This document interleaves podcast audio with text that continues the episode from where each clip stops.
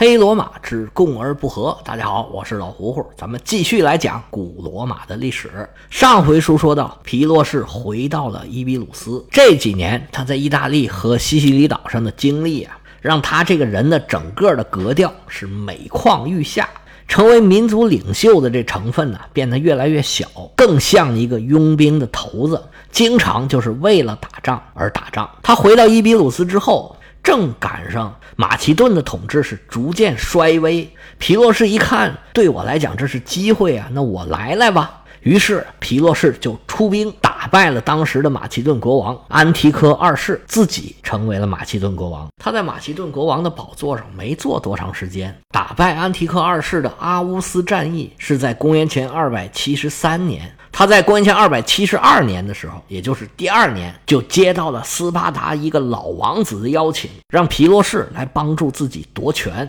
皮洛士一听，太好了，自己正想介入希腊的事务，这么合适的借口不好找，那赶紧的，皮洛士就带领自己的大军南下斯巴达，准备帮这位老王子克里奥尼穆斯夺得王位。斯巴达人得到这个消息，肯定是万分的紧张，因为毕竟皮洛士是一个名扬四海的将军，现在又是马其顿的国王。斯巴达作为一个几百年都没有什么大变化的这么一个国家，如果从纸面上的实力上来看，那是远远不如皮洛士的。斯巴达战士确实是名声在外，但是如果您听过我讲的希腊历史的话，你就会发现。其实斯巴达打的仗并不太多，因为他这些战士实在是太珍贵了。斯巴达实行严格的等级制度，他这些战士啊，一个顶一个，虽然个个都战斗能力很强，但是兵源补充就非常的困难。所以斯巴达实际上是尽量避免战争的，而且斯巴达人非常的骄傲。他们呢没有城墙，他觉得我们的战士就是最好的城墙，根本就没有人敢来打我们。我们需要什么城墙呢？这下好了，皮洛士来打他们了，没有城墙成了斯巴达一个很大的问题。而且这个时候呢，斯巴达的国王他不在斯巴达。咱们上一回说了，那位老王子的侄子接了王位之后啊。他就去克里特岛了。他去克里特岛干啥呀？是带着斯巴达人去找工作去了。因为克里特岛呢是整个地中海世界的雇佣军的招募中心。他是带着斯巴达的这些壮劳力啊出去打工去了。留在家里面的，除了一些各种原因没有去的这些成年男子之外。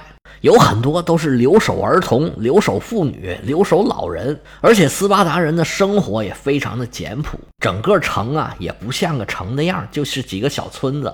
如果皮洛士大军开道，斯巴达人不但是无险可守，根本就是无从防守。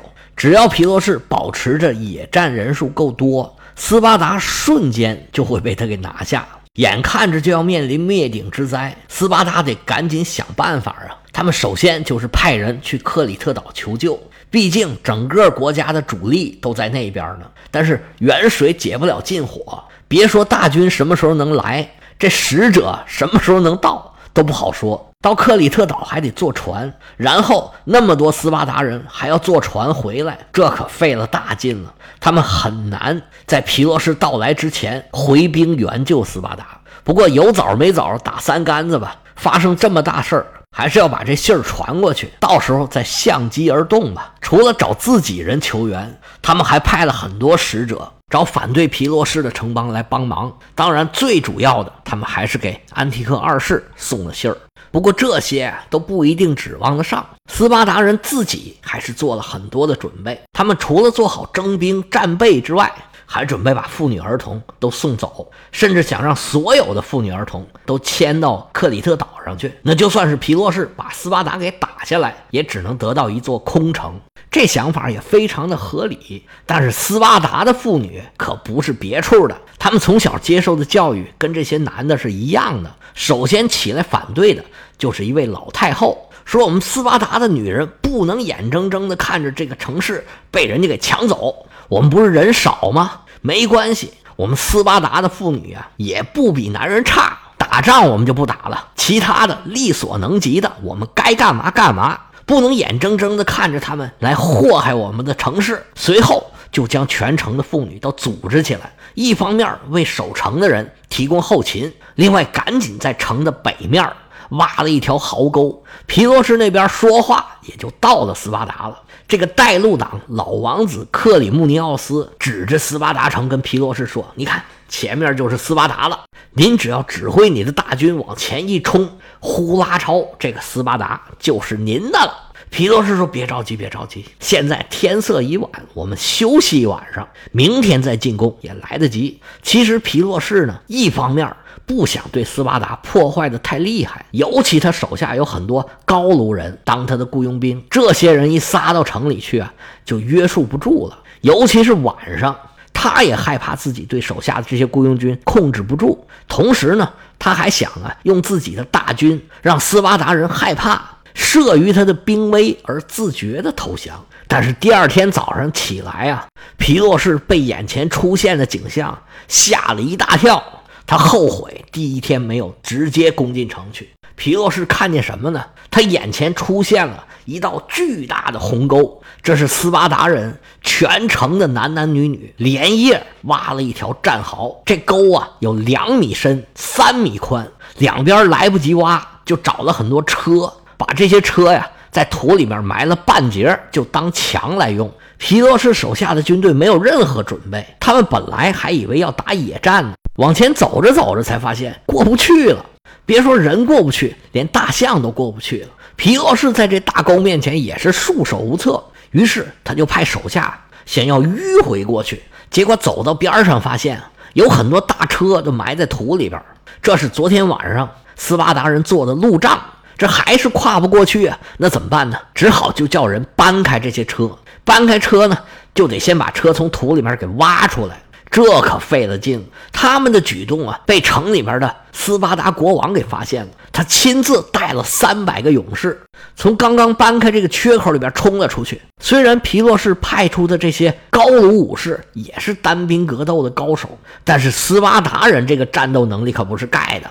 盾牌一顶，小刀一横，立马就组成了密集的战斗队形，防守严密，是针扎不进，水泼不进的，硬是把超过自己人数好几倍的高卢雇佣军给顶出了防线。第一天的战斗就这么结束了。第二天，皮洛士还是没有想到什么好办法。斯巴达周围啊，没有什么森林，也没有什么大树。皮洛士想要做点重型的工程机械，但是苦于没有原料，那怎么办呢？那就只好硬来了。皮洛士就让手下人呢用石头把这个沟给填上，但是哪儿那么容易啊？斯巴达人在沟的前前后后都有防守，皮洛士遭到了顽强的抵抗。皮洛士一看这不行啊，完全攻不过去，他就下令把所有战死的这些战士的尸体全都往沟里头扔。就是这样，还是过不了这一关。皮洛士可万万没想到，打一个小小的斯巴达会费自己这么大的劲。眼见别人不行，就自己来吧。他率领自己的伙伴骑兵和亲卫队包抄到侧翼，就想像昨天那样把这些车呀都给拆出来。斯巴达人还忙于在正面跟皮洛士交锋，对侧翼就没防备，还真的让皮洛士冲进了城。但是斯巴达人是众志成城，他们就地寻找障碍物，阻挡皮洛士进城的脚步。眼看着皮洛士就要冲进来了，突然一支标枪从侧面扔过来，正中皮洛士的马头。他坐下这匹马，稀溜溜一声暴叫，咕噔就把皮洛士给掀下来了。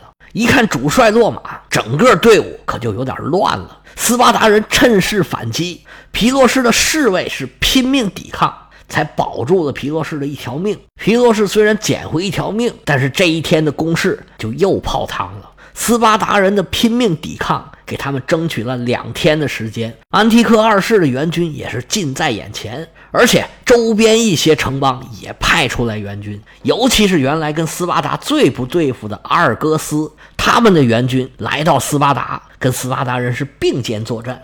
这也看得出来呀。皮洛士啊，这次出兵啊，真的是不得人心。而出去打工的这些斯巴达雇佣军，现在也在回来的路上。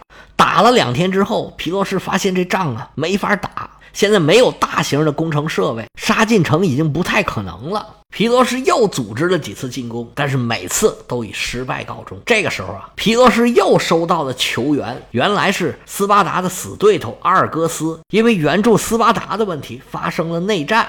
反对斯巴达的这一方呢，就来请皮洛士帮忙。皮洛士一看，哎呀，这有个台阶咱们赶紧下来吧。他就决定撤兵，咱们斯巴达呀不打了。但是你想走啊，斯巴达人还不让呢。他们在皮洛士的必经之路上设下了埋伏，他们不敢跟皮洛士的大队人马做正面的对决，就派小股部队对他们的运粮车呀、辎重车呀进行骚扰。皮洛士给烦坏了，就派自己的儿子托勒密率军抵抗。结果托勒密在战斗里头啊，被斯巴达人给杀了。这下皮洛士可气坏了，他亲自率兵追上了那股斯巴达部队，一顿大砍大杀，算是给自己的儿子报仇了。但是这种小小的得胜啊，于事无补。他下一步还是要去阿尔戈斯。皮洛士赶到了阿尔戈斯之后。发现安提克二世已经在那儿等他了。皮洛士现在正在火头上，在斯巴达憋了一肚子火，路上儿子又被人杀了，他现在就想找安提克二世发泄一下自己的怒火。他就派人跟安提克二世说：“说咱俩呀，单挑，生死各由天命。”安提克二世听了他这话，都笑岔气儿了。这皮洛士啊，是举世闻名的武士，他个人的战斗力啊，那不是一般人能比得了的。安提克二世也非常清楚，单打独斗自己肯定打不过，我有病啊，我要去送死啊！他就跟使者说呀：“这个时间和刀剑都是我的武器，现在我还没准备好。如果皮洛士着急了，我可以替他想想办法。”这话呀。拿郭德纲的话来讲，就叫做“你敢死，我就敢埋”。皮洛士这也没办法呀，只能坐在那儿生闷气。皮洛士和安提克二世现在都在阿尔戈斯城下，请他们来的阿尔戈斯的两方啊，现在就有点难办了。最后啊，阿尔戈斯城内一商量，说要不咱们算了，别打了，咱们有事好商量。咱们请这两位大爷呀，都各回各家得了。对面的也说：“好，好，好，好，好！哎，我们想到一块儿去了，咱们也别闹了，关上门来。哎，咱们都是阿尔戈斯人，把他们都请回去吧。”于是这两方啊，就跟皮洛士和安提克二世俩人商量，说：“麻烦你们二位跑这么一回。现在呢，我们两家已经说和了，你们二位大王啊，就请回吧。”皮洛士和安提克二世呢，俩人都答应了这个要求，说：“行行行，咱们走了。”但是皮洛士可没打算遵守这个承诺，他趁着阿尔戈斯城内放松了警惕，买通了城里的内奸，借着夜色的掩护，偷偷来到了阿尔戈斯城的城门口。因为这个时候已然是深更半夜，皮洛士下令手下是马摘铃，人衔枚，谁也不许点火，是偷偷的进城，打枪的不要。皮洛士手下的士兵啊，就乌泱乌泱进城，进的差不多了。皮洛士一琢磨，哎。还得让大象进来呀，于是就下令让手下把大象给赶进城来。结果大象驮着这个箭塔呀，它超高了，顶着城门它进不来。那怎么办呢？大王又要下令，非得让大象进来。那先把这个箭塔给拆下来吧。结果就在这么一拆一装之间，这个士兵啊，七七叉叉，七七叉叉，偌大的箭塔这么叮叮咣咣一上一下，这回可好。把老百姓啊都给吵醒了，老百姓呜嗷这么一喊：“大象进城啦，快起来呀！”皮洛士这么一听啊，哎呀，坏了！赶紧召集手下的士兵，让士兵聚集到阿尔戈斯城里的广场之上。但是这城里可不比野外，到处是小街小巷，行动也不方便。阿尔戈斯城里的老百姓纷纷跑到城外，向安提克二世的士兵求救。这回可好，两股军队。在这么一个小城里面，可就闹开了。当时还是黑灯瞎火，老百姓是又惊又怕呀，到处是哭声喊声，已经乱成一团了。皮洛士手下的士兵有骑兵，有大象兵，他也施展不开呀。一个城的人都在这儿乱哄哄的，偶尔也有小规模交手的，但是很难组织起来。皮洛士也是一筹莫展，这一晚上啊，就慢慢的过去了。皮洛士在阿尔戈斯城的广场上摸黑折腾了一晚上，眼见着太阳从东边冉冉升起，广场上的各种东西慢慢的都显出了形状。皮罗士赶紧组织自己的军队向自己的身边靠拢，准备组织力量杀出重围。他在观察四周的同时啊，突然发现这广场还挺漂亮的。广场的四周有不少雕塑。开始皮洛士根本就没当回事儿，照常组织手下。他突然看见广场旁边啊有一个公牛和狼在对战的雕塑。皮洛士这心里边咯噔一下子。皮洛士年轻的时候啊，曾经找一个大师给他算过，这大师就说呀。你什么时候看见这个狼在对战公牛啊？你的死期就要近了。皮洛士一直以为啊，这个场面他肯定是在荒郊野岭里边才能看得见，也就没把这个预言师的话放在心上。这时候突然看见这么一个雕塑啊，皮洛士心里头是七上八下，莫非我的死期就要到了？不过这时候啊，战况紧急，他也顾不了这么多事儿了。他聚集起来手下的士兵，就开始往城外突围。但是路窄兵多，城门又小，这路上啊还有对方的军队，撤退的进程是非常的缓慢，把皮洛士给急的是哇哇怪叫。